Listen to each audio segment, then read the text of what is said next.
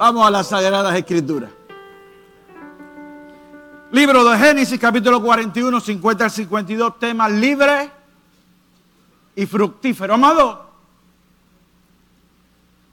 yo creo que todos alguna vez hemos experimentado resentimiento. Alguna vez de alguna manera hemos quedado resentidos. En algún momento de nuestra vida hemos experimentado ese dolor que queda en nuestro pensamiento y se mete en nuestro corazón. Y como quedó en la mente y en el corazón, se sigue repitiendo. Por eso, resentimiento. Resentimiento. Se repite y se repite porque eh, el dolor fue muy grande. La herida fue muy grande. Y probablemente el causante de esta herida o de ese dolor es una persona muy cercana. Es alguien de que no lo esperábamos. Quizás de la misma sangre. Y eso agudiza el dolor y se mantiene un resentimiento que se convierte en un rencor, que puede llegar a, ser odio y que puede llevar a la persona incluso a pensar o a buscar venganza. Venganza. Este me la va a pagar. Esta me la va a pagar. No sé ni cómo ni cuándo pero yo no me quedo. Y ese dolor nos mortifica día y noche.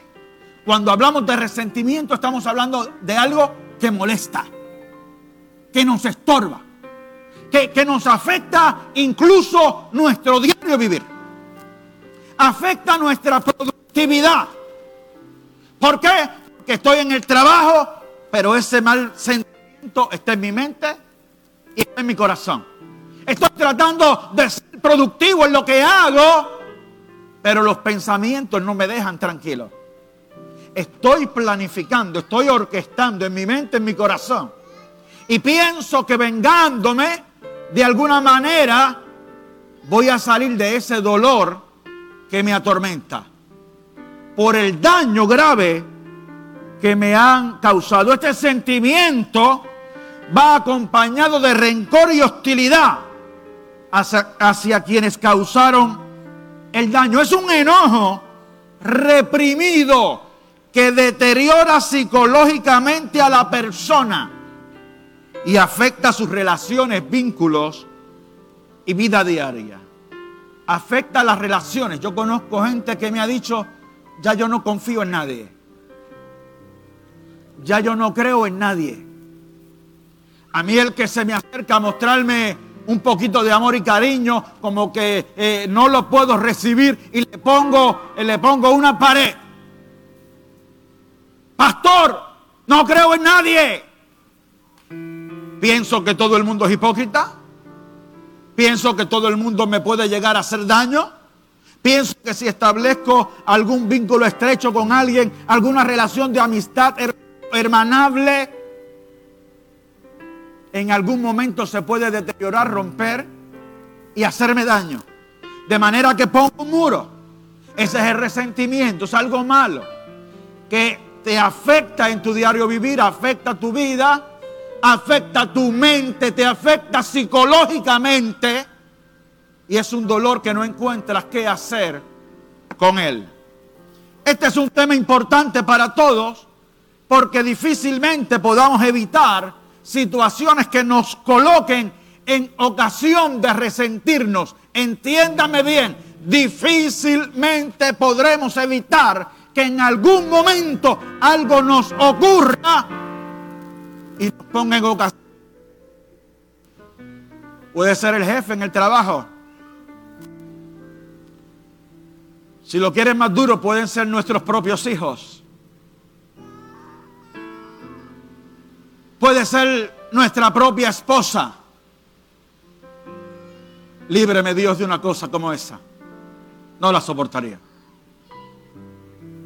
Puede ser su propio esposo. Pueden ser sus propios padres. O nos puede pasar como a José, que fueron sus propios hermanos. O nos puede pasar como a Jacob, que fueron sus propios hijos. De manera, amado, que el, resentimiento nos encadena al dolor y nos afecta. José testifica en sus hijos, en el nombre de sus hijos, José testifica su liberación del resentimiento. Óigame bien, estuvo resentido. No fue que no lo estuvo, lo estuvo. Y él testifica en el nombre de sus hijos su liberación del resentimiento y la bendición de poder fructificar o ser productivo en la misma tierra donde fue afligido. En la misma situación de su aflicción. La historia de José debe interesarnos porque puedes estar pasando por lo mismo. Porque puedes estar viviendo la misma situación. Y en el primer año o antes que viniese el primer año de hambre, recuerda el mensaje la semana pasada, antes que viniese el primer año de hambre, Dios le da a José dos hijos. Lo hace en un momento que José disfrutaba ya de los años de abundancia, ya era gobernador de Egipto, había ya comenzado a ser bendecido. Estaba experimentando todas las bendiciones del Dios del cielo. Y cuando nace su primogénito, cuando nace su primer hijo, dice, este se va a llamar Manasés porque Dios me hizo olvidar. Y cuando dice Dios me hizo olvidar, está confesando que estuvo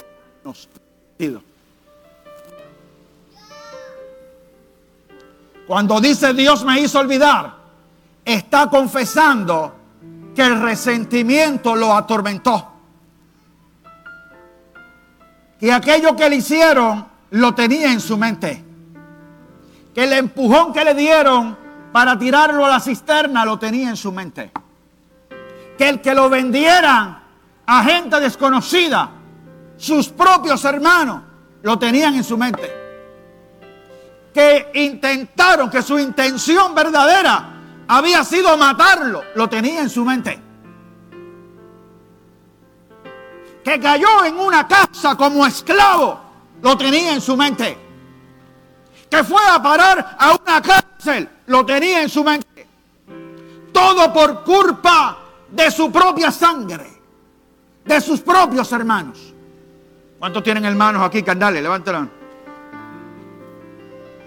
Yo tengo seis. Y pensar que caigo de esclavo, o que caigo en una cisterna, o que caigo preso por culpa de alguno de ellos, mis hermanos, con los que me crié, con los que me levanté, con los que me senté a la mesa, con los que jugué a los carritos, con los que jugué de esconder. Que por causa de ellos venga un daño sobre mí es un mal que sencillamente nos va a atormentar. Y José dice, este se va a llevar Manasés, porque Dios me hizo olvidar. ¿Cuáles fueron las injusticias vividas por José? José vivió la envidia de sus hermanos a causa de sus sueños. Sus hermanos lo envidiaron a causa de sus sueños. Hay gente que le molesta nuestros sueños. Hay gente que no le gusta nuestros sueños. Hay gente que le causa malestar y tristeza nuestros éxitos. Hay gente que en lugar de alegrarse porque tú triunfaste, sienten tristeza y dolor. Y eso se llama envidia en cualquier diccionario que lo busque. Y es pecado, igual que el chisme, la murmuración, el adulterio, la homosexualidad y todos los otros pecados que predicamos. Sepa usted que la envidia también es pecado. Y vengo y me pongo una mascarilla negra bien bonita y me cogen envidia por eso. Mira qué clase de mascarilla tiene el pastor. Qué bonita es. O tengo un sueño extraordinario de crecer. O aspiro a crecer. O Dios se me revela como hizo con José y me da un sueño de lo que va a hacer conmigo. Y lo cuento en mi alegría. Y en lugar de alegrarse conmigo, se molestan. Y se enojan.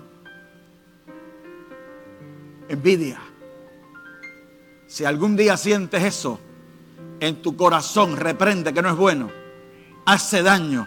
Tenemos que aprender, amado, y los hijos de Dios, tenemos que distinguirnos porque nos alegramos, nos gozamos con los que se gozan y lloramos con los que lloran. Mira, me ascendieron a gerente. qué bueno. Que te vaya bien. Mira, me compré un carro. Una deuda de lo que te habrás comprado. Mira, me compré una casa. Voy a hacer un culto para dedicársela al Señor.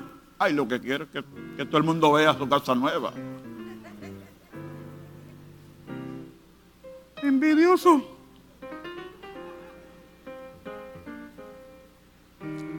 No, vamos a alegrarnos, vamos a gozarnos con las bendiciones que Dios le da a nuestros hermanos. Dice amén, iglesia. La envidia a causa de sus sueños provocó que sus hermanos le hicieran daño. Tal envidia se tradujo en crueldad al ser vendido como esclavo por ellos. Fue separado de la casa de su propio padre. No fue cualquier cosa lo que vivió José. Sabe que también tuvo que vivir la injusticia de la difamación de la esposa de Potifar a causa de la santidad. A causa de su santidad. A causa de ser agradable a Dios. A causa de no dejarse seducir. Aquella mujer lo difamó. Mintió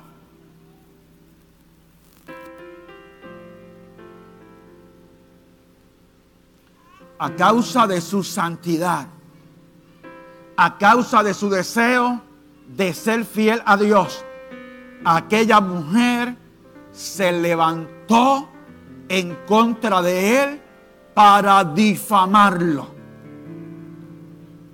Y esa difamación, esa mentira, por él ser obediente a Dios, por él ser fiel a Dios y fiel a su amo, el esposo de aquella mujer le causó cárcel. Terminó cayendo en la cárcel por ser fiel. Por ser fiel.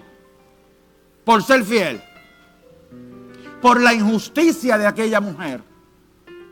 Ser difamado es una de las cosas más dolorosas que uno pueda vivir. Es doloroso, amado, que, que usted caiga en boca de todo, caer en boca de todos, caer, amado, eh, eh, en la murmuración de todo el mundo. Amado, resulta mucho más doloroso cuando lo que se está diciendo sencillamente no es verdad, no es correcto, pero así se le hace creer a los demás por causa de la difamación triste y doloroso.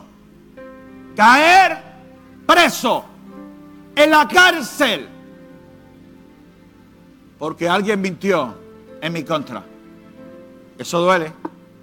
Y ese tipo de, injusticia la hemos podido vivir o la podremos vivir y tenemos que estar preparados para ello porque puede ser una causa muy grande para resentirnos y vivir cargando un dolor, cargando un rencor por años y por años, al extremo de que a esa persona no puedo mirarla, a esa persona no puedo verla, porque lo que me hizo no fue cualquier cosa. Cuidado, que lo podemos vivir. Preso. Y la otra injusticia que vivió José fue la ingratitud del copero. Después que en la cárcel le interpretó los sueños y ese hombre fue libre y le dijo, acuérdate de mí cuando estés con el faraón. Pasaron años y no se acordó de José. Lo menospreció después que lo había ayudado lo trató como un vil hebreo esclavo y preso y se olvidó de él. Y es triste que se olviden de uno cuando uno ha hecho el bien. Cuando uno ha hecho el bien. Cuando uno lo ha entregado todo por ayudar a y olviden de nosotros. Estoy hablando de esa madre abnegada que pasó su vida luchando, esforzándose, gastándose, trabajando, haciendo lo que fuera por levantar a sus hijos, por darle a sus hijos todo. Y llegan esos hijos a la vida de adulto.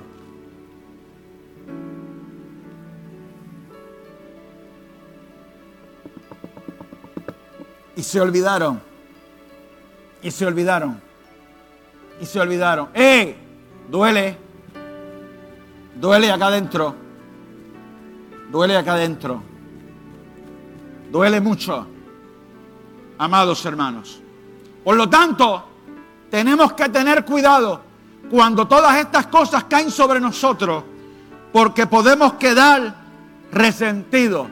Pero en el momento de su bendición, José entendió que había recibido liberación de su resentimiento y dice, este será llamado Manasés porque Dios me hizo olvidar. Y entonces, amado, cabe señalar lo siguiente. Cuando Dios me hizo olvidar, dice, me hizo olvidar todo mi trabajo y toda la casa de mi padre. No se está refiriendo, amado, a que ya no los tenía en su memoria, a que ya no los tenía en sus recuerdos, porque de hecho cuando se encontró con sus hermanos, el primero que los reconoció fue él. Buscó la forma de preguntar por su hermano menor, Benjamín.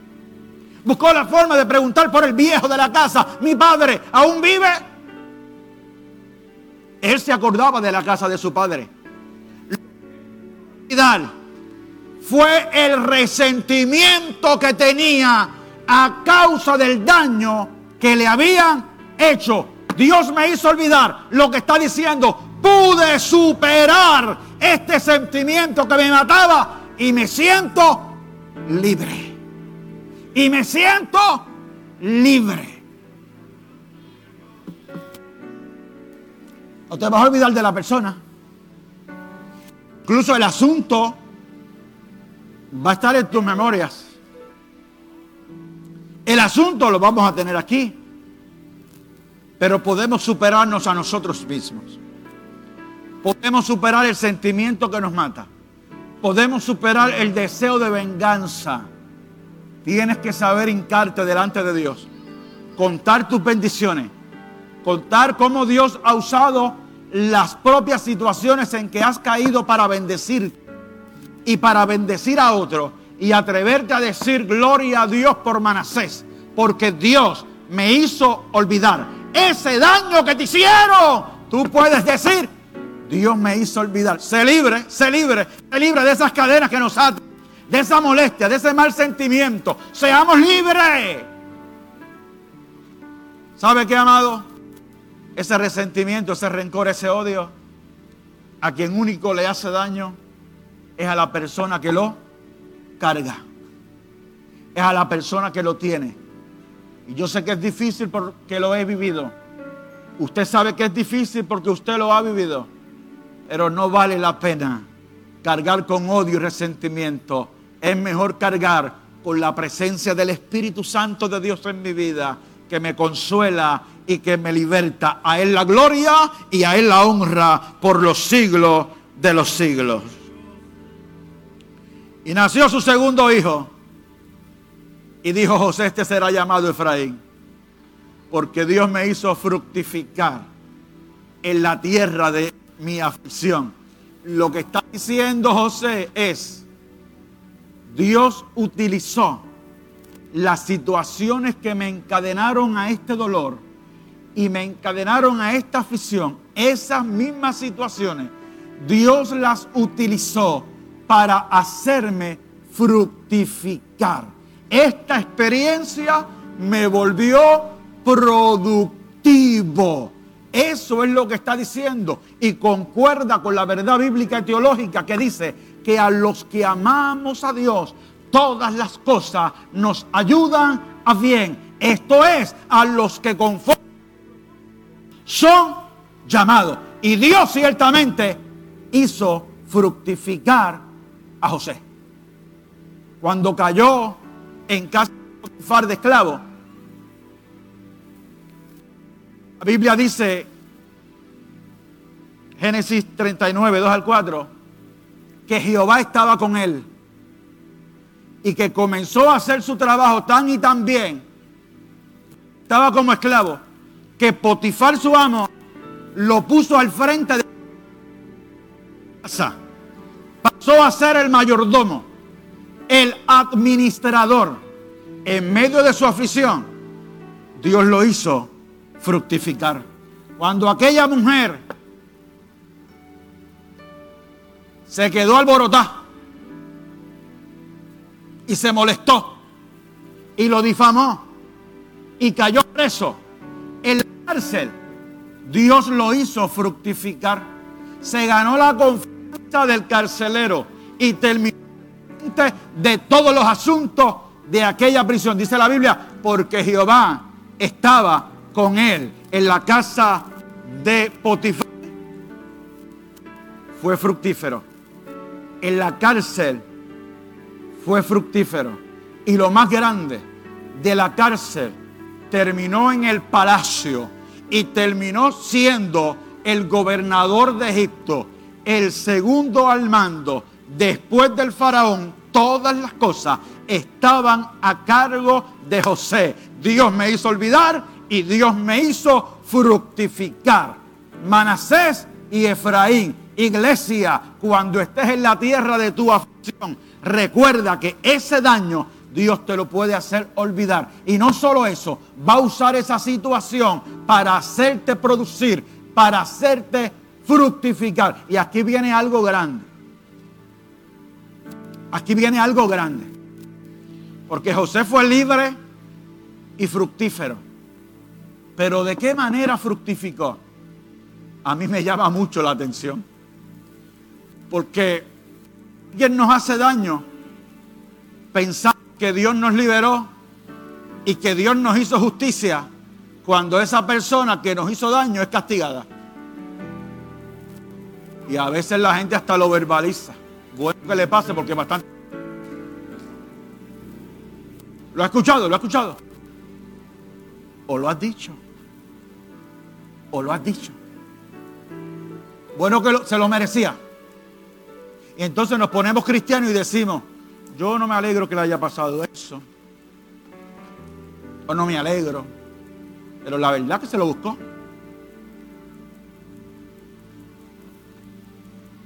Mi victoria, mi liberación, no está en que la persona que me hizo daño sea castigada. Mi liberación viene de arriba y no está sujeta a la vida de los demás o del que me hizo daño. Soy libre porque Cristo me hace libre, porque Dios me ama, porque Dios vio algo en mi corazón que le agradó y vino sobre mí con poder y gloria y me hizo libre. ¿Y de qué forma José fue fructífero? En primer lugar, Dios le reveló lo que había que hacer. A través de él, el faraón fue bendecido, el rey. a través de él, Egipto fue bendecido. Y cuando todos los países sufrían hambre, en Egipto había pan. Fue fructífero. Dijo al faraón a Egipto y a todos los países de alrededor que llegaban a Egipto a buscar alimento. Y lo más grande, y lo más grande, a la fila a buscar alimento. A aquella fila llegaron quienes? Los hermanos de José. La familia de Llegaron hasta él. Hasta él como él lo había soñado. A los pies de José. Buscando ayuda. Y José los reconoció. Y dice la Biblia que se conmovió su corazón. Con todo y eso se puso un poquito hostil. Lea. La historia es interesante. Pero desde, desde que los vio, los amó. Los amó. Y a ver cómo reaccionaban, los trató un poquito hostil. Y en ese proceso que usted lo va a leer después, preguntó por el, por el chiquito, por el hermano menor, que era su hermano de padre y madre. Ese otro muchachito, ¿cómo está? El que ustedes mencionaron, el menor, ¿cómo está? ¿Está bien? ¿Le va bien? Y el anciano, el viejo, aún vive. ¿Sabe por qué preguntó todo eso? Porque había aquí amor. Y se conmovió.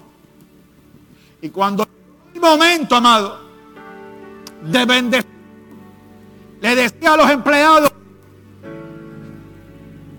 llénenle las bolsas al doble.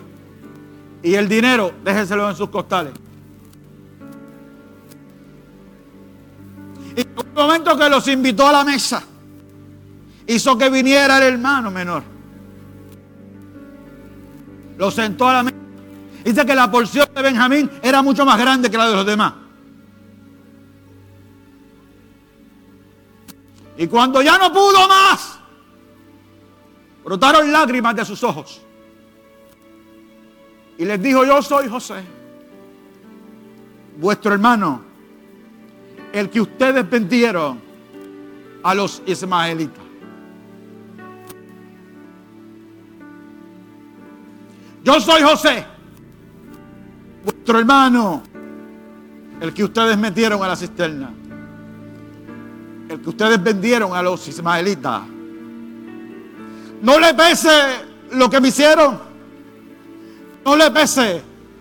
Porque estaban los planes de Dios para preservación de la vida. No les pese. Aquellos hombres se asustaron. Aquellos hombres temieron. Pero José los amó los bendijo, les dio alimento, mandó a buscar a su padre. Dios le permitió que sus ojos vieran a su padre antes de morir. Su padre llegó y disfrutó el ver a su hijo amado, el que pensó que había sido despedazado por la fiera. Dios lo hizo fructificar en la tierra de su aflicción. Y no lo hizo causándole daño a sus hermanos, a los que le habían hecho daño a él. No fructificó bendiciendo a los que le habían hecho daño. Por eso Jesús se atrevió a decir, por eso Jesús se atrevió a decir, que si alguno te da acá, que le muestres la otra mejilla. Pensamos que no se puede, pero José pudo. José pudo. En la posición que tenía José, si quería desquitarse, lo podía hacer. Podía decir, Jehová los puso en mis manos. Ustedes me hicieron esto y esto. Miran dónde yo estoy ahora. Ahora muéranse de hambre. Lo pudo haber hecho. Y el faraón todo lo que dijera José, así se hacía. Ese era el nivel de poder que tenía, pero José lloró porque el amor de Dios estaba impregnado en su corazón. José perdonó. Y si tú quieres fructificar, tú tienes que perdonar. Si tú quieres ser productivo, tú tienes que perdonar. Fíjese que nació primero Manasés. Manasés que significa liberación, perdón. Dios me hizo olvidar. Y después Efraín. ¿Quieres fructificar? Primero tienes que perdonar. ¿Quieres fructificar? Primero tienes que perdonar. Con razón la Biblia dice, si va a aplaudir, hágalo fuerte. Con razón la Biblia dice que si traes tu ofrenda al altar de Dios y recuerdas que en tu corazón tienes algo contra tu hermano, vayas y resuelvas primero la situación con tu hermano y después traiga tu ofrenda al altar. Pastor, mi vida no es fructífera. Examínate. Yo también tengo que examinarme. ¿Hay resentimiento contra alguien? No puedo fructificar. El daño fue grande, le voy a decir una cosa, amado. En la, en la acción de José perdonar y bendecir a los suyos, a los que le hicieron daño, en esa acción José también es tipo de Cristo. José también es tipo de Cristo. Porque cuando Cristo injustamente fue llevado al Calvario, fue llevado a la cruz, le dieron de puñetazos, le escupieron el rostro, lo masacraron al extremo que no había parecer en él ni hermosura para que le deseemos. Fue molido fue molido.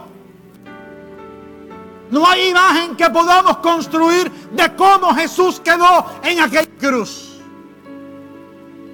Cuando tuvo sed le dieron a beber vinagre. Se burlaron a los pies de la cruz.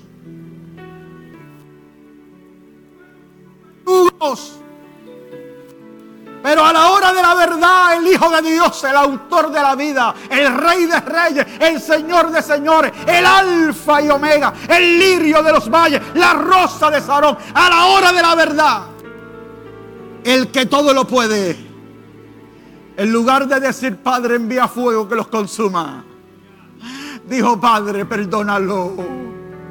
Perdónalos porque no saben lo que hacen. Y entregó su vida por los verdugos, por los que lo mataron, entregó su vida para salvarlo. Puedes darle un aplauso al autor de la vida. Al autor de En eso también, José es tipo de Cristo. Termino diciendo lo siguiente. Jacob, el padre José, también había vivido esa experiencia. Jacob, en casa de Labán, su suegro, en casa de Labán, lo engañaron. Trabajó siete años por Raquel, que era la que él quería. Y cuando llegó el momento de la verdad, no le dieron a Raquel, le dieron a Lea. Cuando reclamó dijo, no es, no es que se hace. A la mayor. No, pero eso no me lo dijiste al principio. El acuerdo fue siete años por Raquel. Tuvo que trabajar siete años más por Raquel. 14 años. Mientras todo eso pasó, trabajó las tierras de Labán, el ganado de Labán, cuidó las ovejas de Labán, cuidó las cabras de Labán. Dios estaba con él y fue productivo. Todo aumentó, las ovejas aumentaron, las cabras aumentaron y Labán se enriquecía a causa del trabajo de Jacob. Jacob le pidió un día, ¿cuándo voy a trabajar para mí? ¿Cuándo voy a ganar yo algo? ¿Cuándo, ¿cuándo voy a ver el esfuerzo de mis manos? Ah, pero ¿qué quiere? ¿Cuál va a ser tu precio? Bueno, pues el precio mío van a ser las ovejas que nazcan manchadas con pinta y las cabras que también sean, tengan mancha. Ese va a ser mi salario. Ah, pues. y como Jehová estaba con él, empezaron las ovejas a parir manchadas. Las cabras a parir con mancha. Molestó, vio eso y le dijo, no, no, no, no, ya no va a ser así.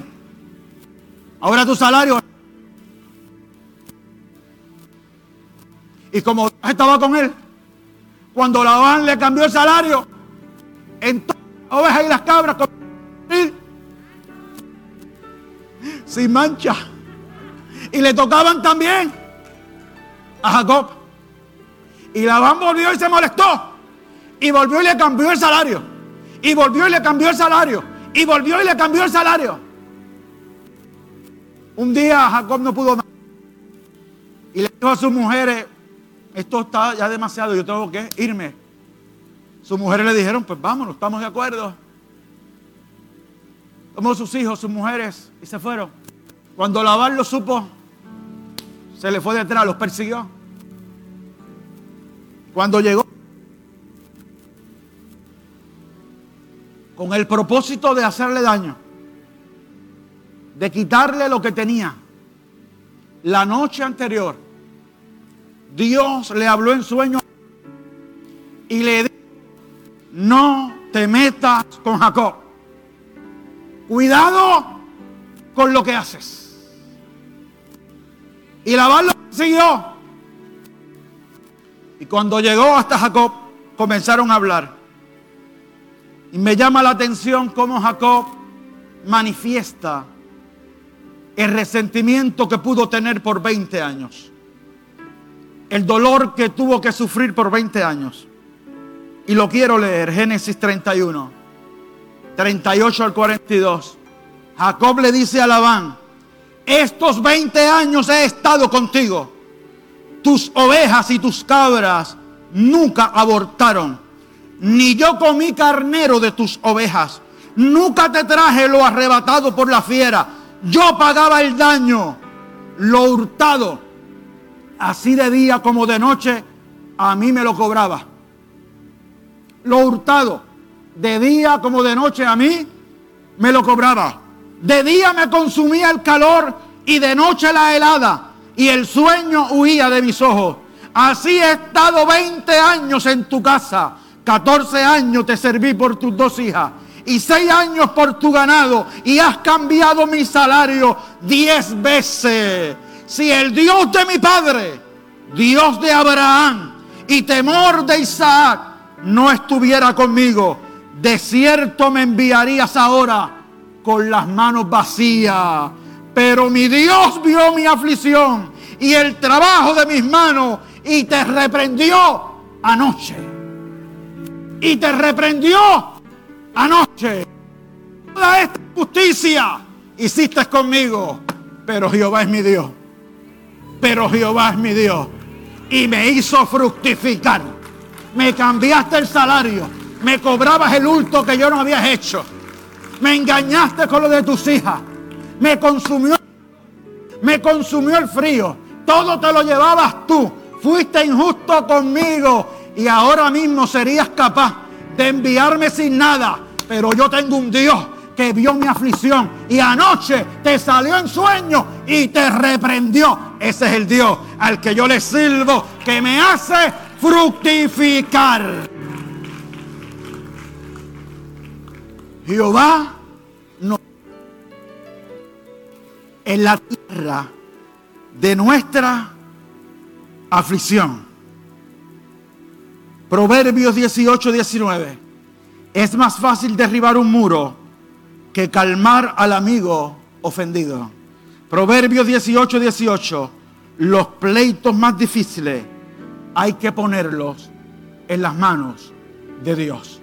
Los pleitos más difíciles hay que ponerlos en las manos de Dios. Póngase en pie, iglesia.